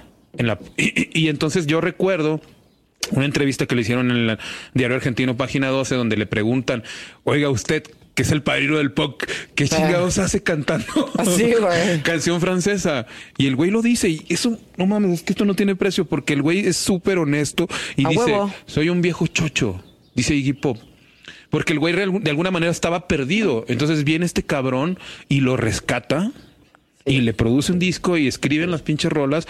Y luego ya ahora ya Iggy Pop ya después sacó el disco este que es como de Spoken Word, que el Free, Sí. que es un pinche discazazazo, pero no lo hubiera conseguido, no hubiera conseguido re- re- salir de la tumba Sí. sin este cabrón. Y él mismo sigue diciendo, él, él no- él mismo había dicho que era un viejo chocho, pues. Y es, hay algo muy punk en decir eso. ¿No? O sea, como decir, me, me vale verga, yo no tengo que dar bien contigo, güey. La Ni neta. con- ni ¿no? con nadie, ¿no? Ni con nadie. Y yo creo que eso es punk, por ejemplo, ¿no? O sea, decir, güey, me vale madres. O sea, me gusta un chingo ser Gainsbourg, estaba perdido. Y pues hice esto porque me vale madres. Entonces, eso es ser punk, güey, para mí, ¿no? O sea, decir, no me importa y no tengo que quedar bien contigo. Y puedo hacer el disco que yo quiera. Obviamente, Josh Homme, que lo, rec- lo rescata y lo, lo trae de regreso, ¿no? En esta portada súper bonita, que además están como agarrando de la mano como pareja. Es chingoncísimo, o sea, pero justo esos tres músicos, sí, o sea, yo hubiera dicho exactamente lo mismo. Damon Albarn, definitivamente. Sí, por, Por todo lo que- por todo lo que tiene.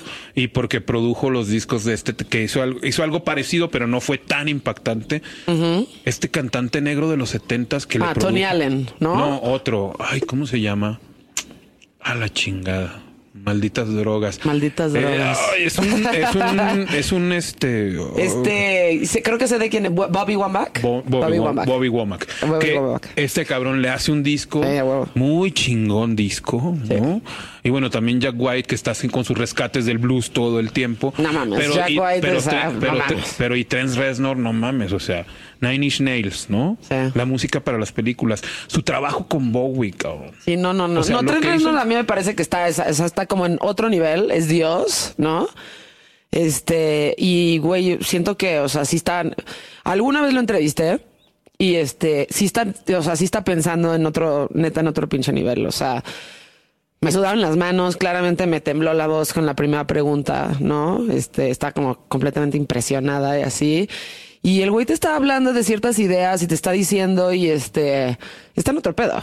Está en otro pedo y es súper consciente de sus palabras, no las desperdicia y todo lo que te dice está así on key, te lo juro. Entonces es como, güey, ¿qué pedo con este güey? Los soundtracks que hizo, este... Marilyn Manson lo, lo produjo. Lo produjo. Lo llevó a Interscope Records. Exactamente. Cuando Jimmy Iovine estaba llevando todo esto también, ¿no?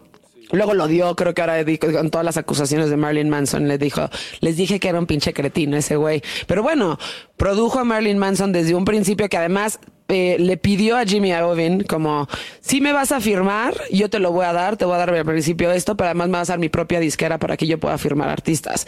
Y el Antichrist Superstar lo hizo en Le Pig, ¿no? Que es la ex casa de Roman Polanski en donde mataron a Sharon Tate porque pues estaba bien barata la renta, güey. Pero sí, o sea, Trent Reznor, Damon Albarn, obviamente, este Jack White es de mis súper, súper, súper favoritos y es increíble que Digo, decir que el rock está muerto se me hace una mamada, ¿no? Es una- es una es una super estupidez. mamada. Es una, es una super mamada. Este, claramente hay menos músicos en ahorita que están haciendo ese tipo de música de calidad y Jack White lo hace perfecto.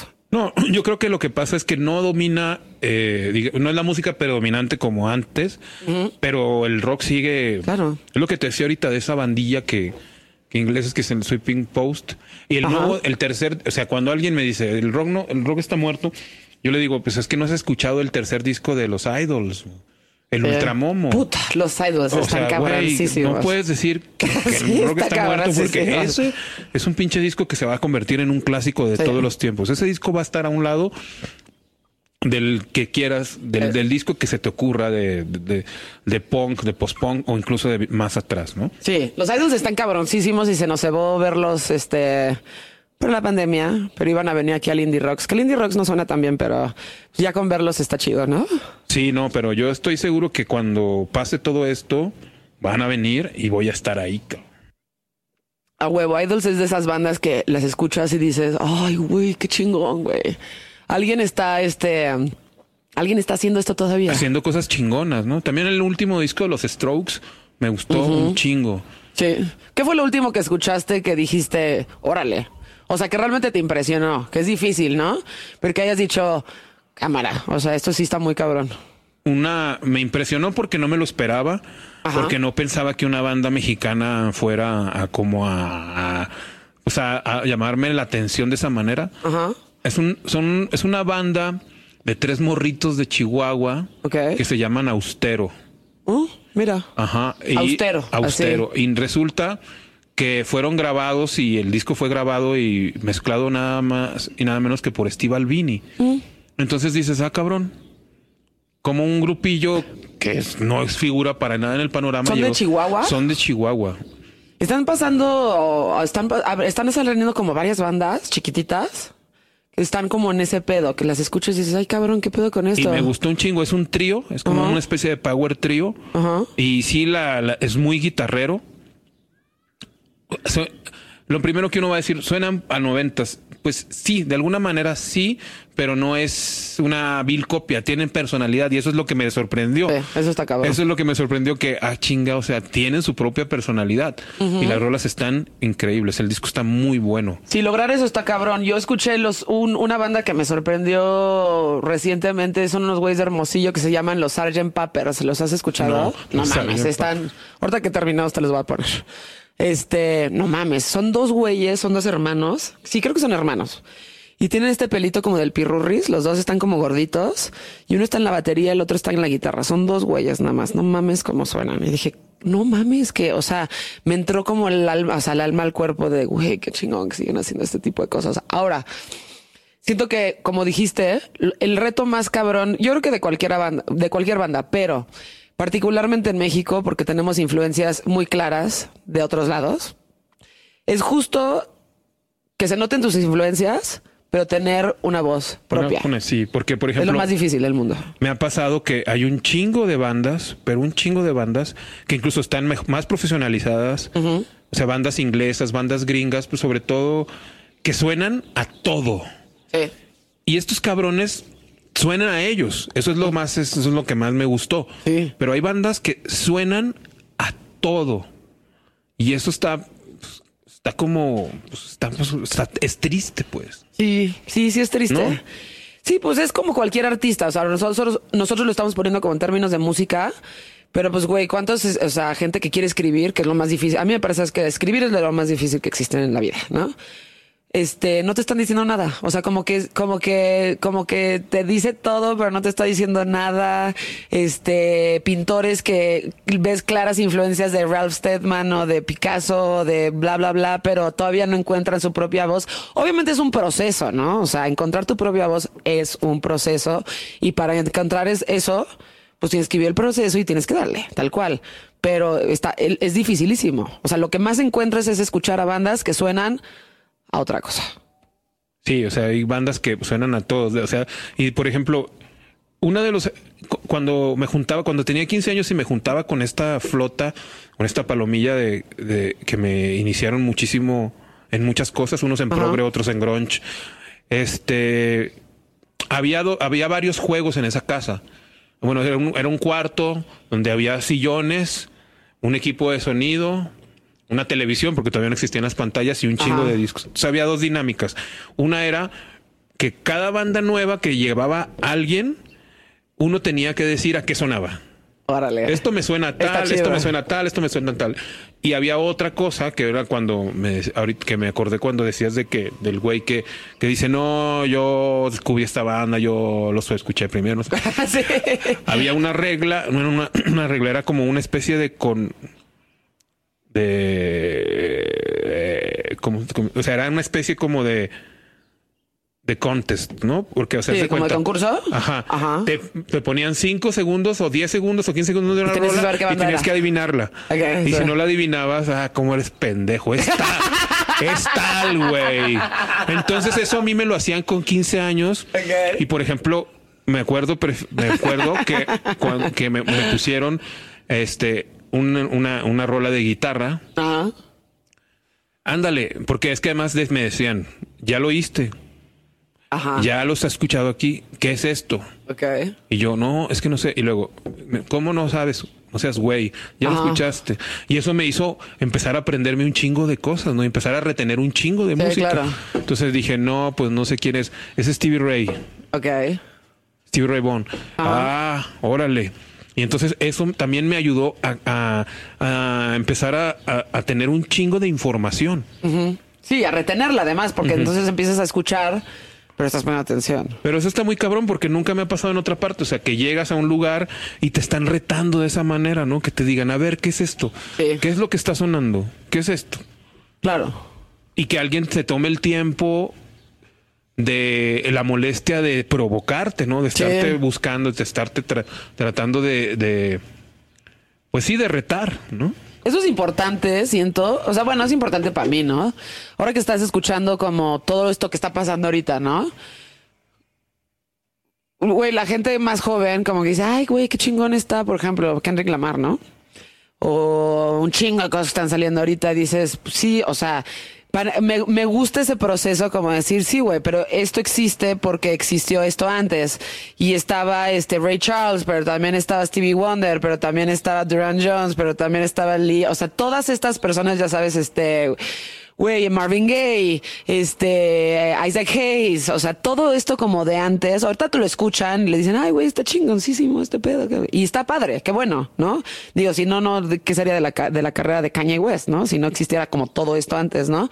Pero saber a qué escucha, o sea, más bien saber ¿De dónde viene? de dónde viene todo. Exacto. Y decir, güey, esto viene de acá, desde los amplios que son súper obvios, ¿no? En el hip hop, hasta, güey, esa guitarrita yo la escuché en una de Isaac Hayes. Estoy seguro que sí. Y lo hace mucho tipo Massive Attack, pero el Massive Attack lo hace con cosas muy específicas y casi no te das cuenta, pero güey, está ahí, está ahí, está ahí. Obviamente la biblioteca musical de estos güey, pues está muy cabrona, ¿no? Y lo meten así como de que no te das cuenta, pero obviamente tiene unos pinches amplios fuera de control. Y esto no existiría si esos güeyes no les gustara la música, no lo habían escuchado antes. Eso sí, me parece como increíble saber todas esas referencias. O sea, y decirlas, ¿no? O sea, este güey existe por esto y esto y esto y esto existió antes y como medio también aceptarlo porque le estás rindiendo tributo a estos otros artistas. Sí, no, y, y sobre todo lo que, o sea, lo que, lo que, lo que, lo que, lo que, lo importante de saber todo esto es que, pues tienes una capacidad de juicio mayor, ¿no? Porque la gente cuando no sabe, o sea, es muy, se maravilla con cualquier cosa, Exactamente. ¿no? Y es así como, no, espérate, es que existe esto antes, ¿no? Tienes que escuchar esto antes. Claro. Tienes que tener la referencia. Claro. Y, y creo que uno de los problemas actuales es que mucha gente no tiene referentes. Sí, no, no tienen referentes. Es como lo que te están poniendo ahorita y te están soltando en el radio. La gente que escucha radio todavía, ya sabes. O lo que está de moda, ya sabes, como estos playlists que ponen en Spotify. Este. Que la gente no busca, pero que está ahí. Pues me voy a meter a esto. Y como que lo escucho. Alguien que ya justo ejerces este pedo del oído musical y demás.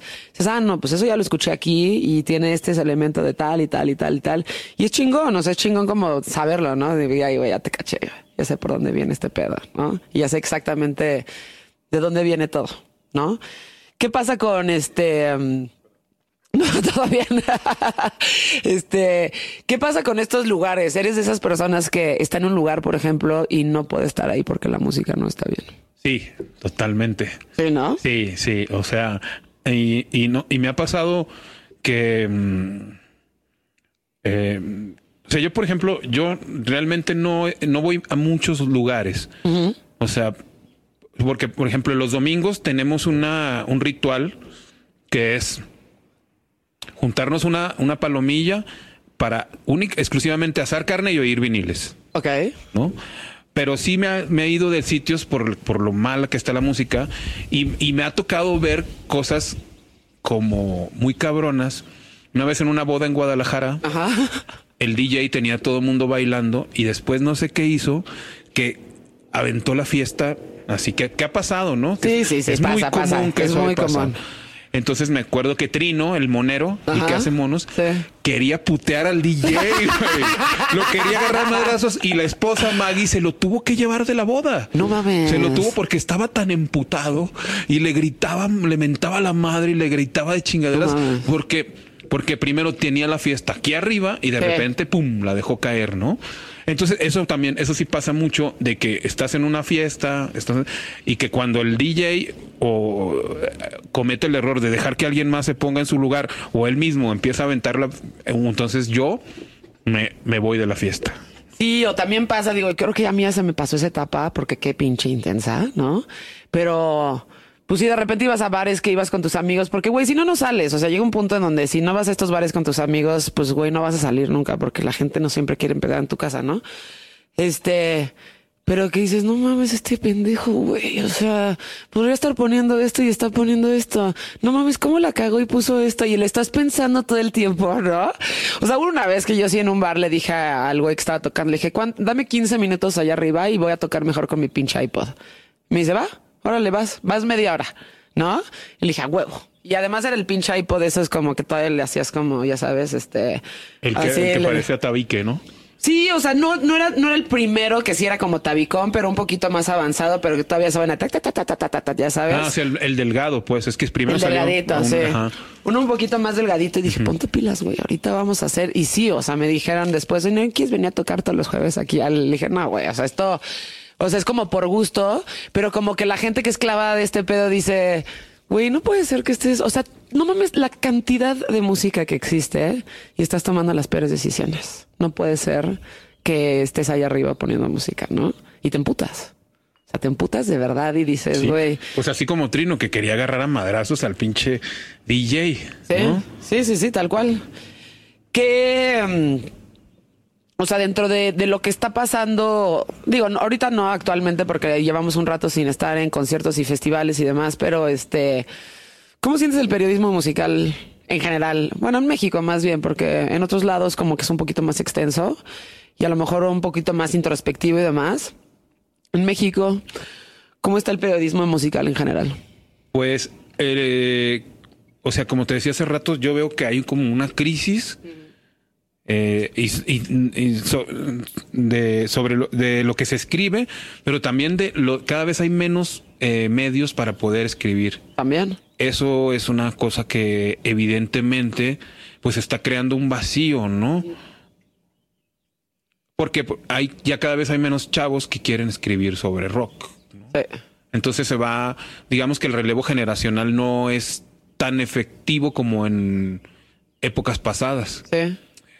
Y aquellos chavos que, que están intentando como hacerse camino, pues la están teniendo muy difícil porque los medios se están poniendo también cada vez más difíciles, ¿no? En el sentido de que no quieren, por ejemplo, a alguien que escriba únicamente de, de la escena under, ¿no? O que escriba so- sobre punk mexicano, Sí. este no va a encontrar el medio que le dé el espacio, ¿no? Sí, es algo que antes, sí, que antes sí pasaba, entonces el relevo generacional está como en- eh, atascado y los pocos que hay pues están teniendo que abrir paso de manera muy muy autogestiva y de manera, Sí. de manera muy este eh, ¿cómo decirlo? Eh, marginal, ¿no? Sí. Entonces casi todo se lo que se escribe pues se hace en páginas de, de internet o en páginas muy pequeñas, pero ya no goza del mismo, o sea, ya no, ya no, ya no puede llegar un medio, a un medio predominante. Y esto está haciendo que lo que se escriba cada vez más tiene mucho menos rigor, por un lado,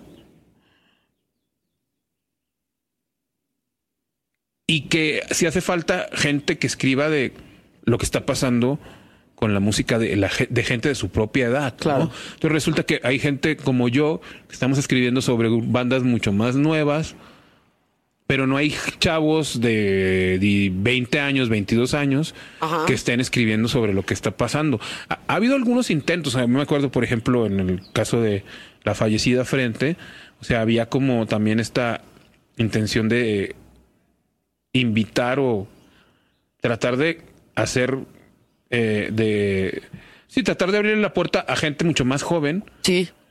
pero era porque era un proyecto también autogestivo donde la gente que estaba ahí por ejemplo Rulo que era el director sabía de qué de qué se trataba no pues ahora vas a, un- a un- a cualquier periódico y el cabrón que es el jefe de la sección, sí, sí, el, güey que es el editor, el que no sabe absolutamente nada de ni madres. De ni madres. Entonces, ni madres. Y entonces, güey, ¿cómo, ¿cómo va a poder el güey tener eh, la, mm, la suficiente, eh, el suficiente, el criterio suficiente para decir, tenemos que meter esto, tenemos que publicar esto, tenemos que hablar sobre esto, tenemos que, ¿no? Entonces es todo como muy, mm, muy vacuo, pues. Sí. Y justo ayer, no sé, no sé, no, me estoy como acordando de la idea, pero no me acuerdo muy bien a quién se lo estaba diciendo, pero creo que sí fue ayer, ¿no?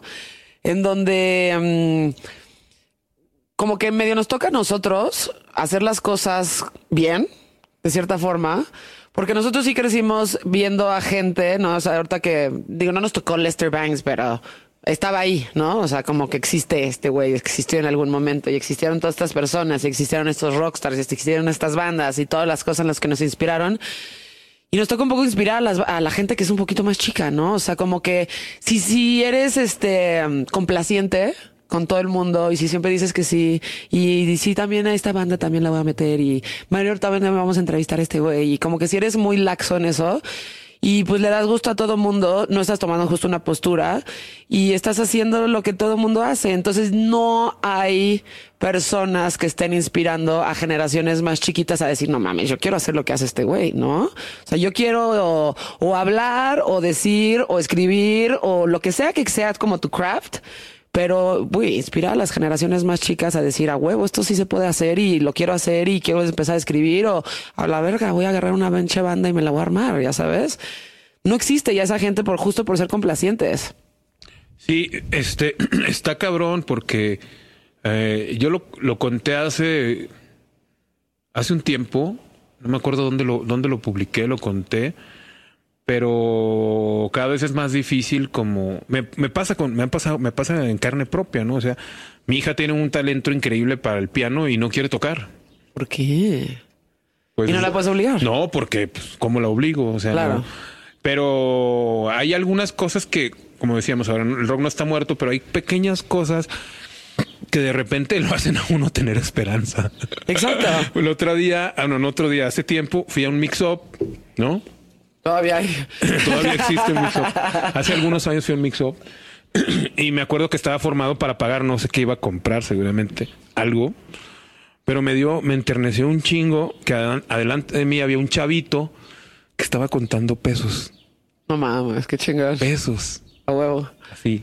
Y luego hacía sus pilitas, 10 pesos, 20, 20 pesos, pesos. 30, Ajá. 99 pesos. Y compró el Nevermind. Y yo No dije, no mames, me hubieras dicho, yo te, Te lo, compro. No, yo te lo compro, cabrón. No mames, Pero se lo hubiera comprado. Y yo pienso, güey, ¿cuánto debe haber estado juntando? ¿Cuánto tiempo debe haber estado juntando? ¿Cuántos años tenía este chavito? Pues no sé, como 12 o 13 No años. mames. Sí. Entonces No fue así como, wow, güey. Y es que yo estoy seguro, me puedo equivocar, pero te juro que no lo va a hacer un morro por un pinche disco de Bad Bunny. O sea, esas cosas que tiene el rock, ¿no? Sí. De que hace que la gente salga de sí misma. Claro. Entonces estoy seguro que eso no va a pasar con un disco de Bad Bunny. O sea, es lo que es lo que te decía de cuando yo este la gente que escuchamos rock que no nos torcimos del todo. Ajá. O sea, estoy seguro que esa esa pasión y esa esa devoción que despierta el rock no la despierta nada. O sea, Probablemente no, no. no, o sea, no iba a comprar al güey ni siquiera un disco de pop. O sea, fue por el Nevermind. Madres, güey. Ahorita, ¿no? No mames, qué chingón. El Nevermind sí también. Para mí fue como de las cosas que escuché que dije, no mames, ya me explotó la cabeza. Nunca nada va a volver a ser igual después de escuchar el, el Nevermind. No mames, esas cosas que dices, no puede ser que exista todavía esto. Y son de las cosas que sigo escuchando y digo, güey, sigue estando muy cabrón, ¿no? Y el punk en general, tienes tatuado Hey Ho Let's Go, ¿no? Sí. Y eres súper, súper fan de los Ramones. Sí, soy súper fan de los Ramones. Digo, para que la gente te lo escuche, yo lo, yo lo leí ¿Tú cu- en tu libro. ¿Tú cuál crees que es la mejor banda del mundo? De la historia, no del mundo, de la historia. Eh, um, para mí, lo pondría entre Black Sabbath y Led Zeppelin. Ya, no, O sea- yo creo que de Clash. Y, Y si no de Clash, o sea, un- si me preguntas un día de Clash, pero si me preguntas el día siguiente los Ramones y así, ¿no? The Clash es muy cabrón. Lo estaría intercambiando. Sí, de Clash es. Es demasiado cabrón de Clash, ¿no? Sí, no mames, de Clash, güey, es así de, no mames, es, es, este, a lo mejor tú eres más como, claramente eres más punk, ¿no? No, a mí me encanta Black Sabbath también. Sí.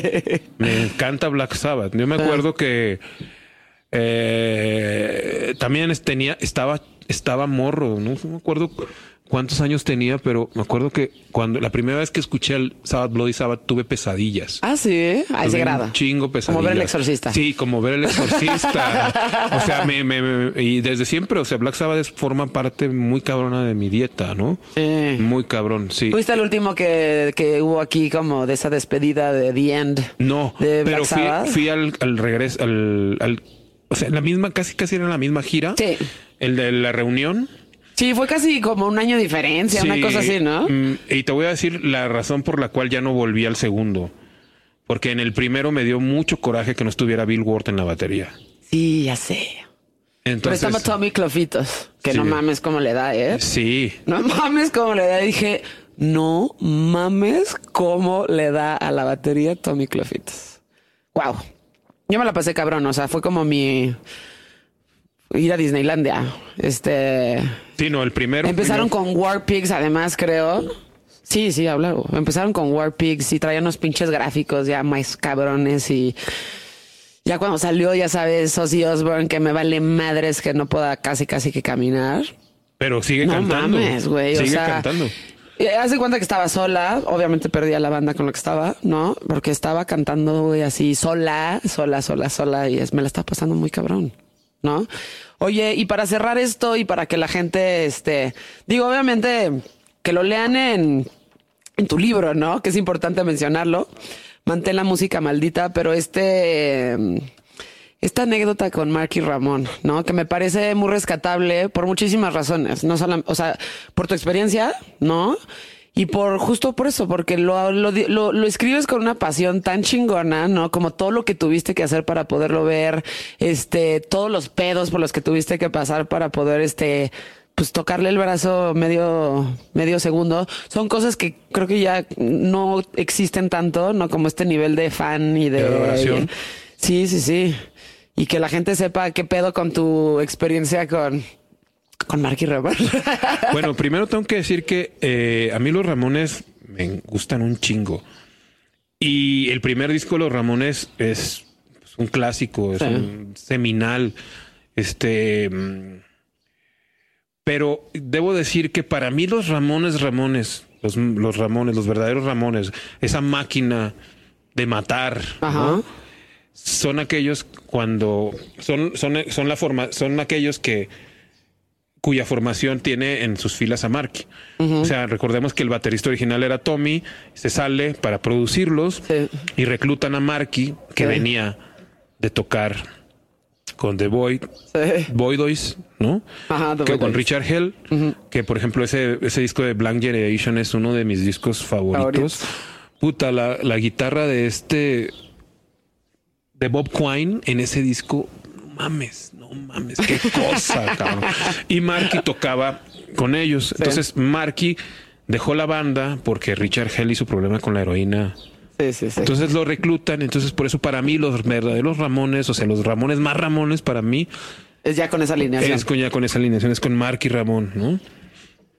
Entonces, este,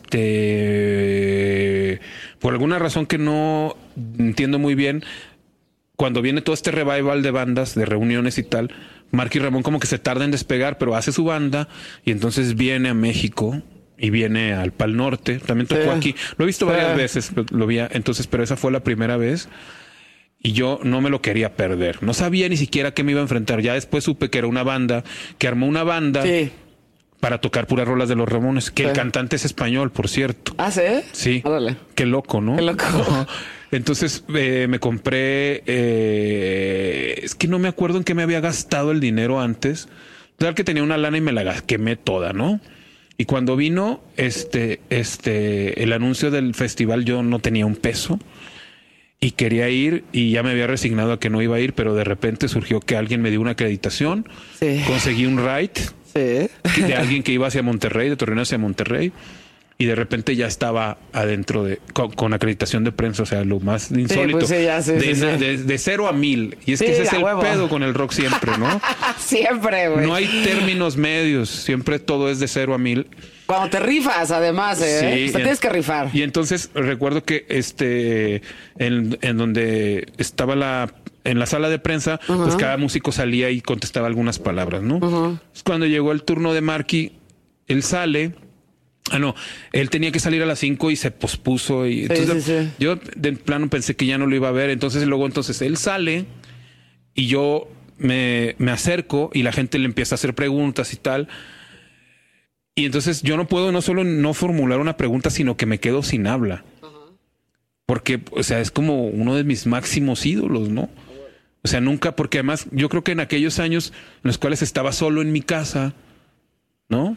Jamás pensé que algún día iba a tener enfrente a Marky Ramón, ¿no? Nunca te lo imaginas. Entonces, antes de que se- cuando se termina la entrevista, pues la gente se empieza a sacar fotos y entonces yo me paro a un lado de él y a- a- estiro mi brazo izquierdo con la intención de decirle que si me puedo tomar una foto con él, pero no me sale ninguna palabra. Y nada más no- lo nomás lo toco y el güey se da vuelta y se va, Ajá. ¿no? Sí.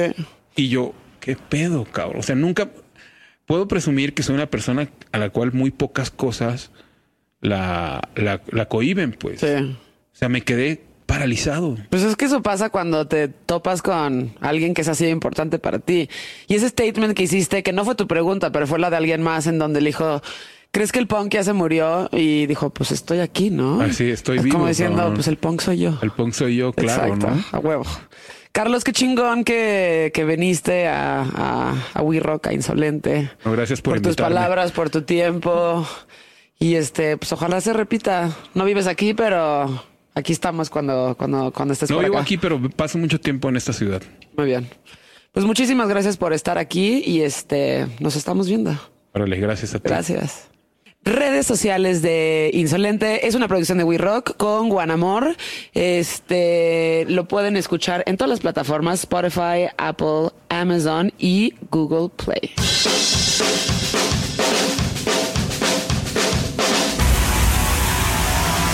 Insolente con Joana Piroz.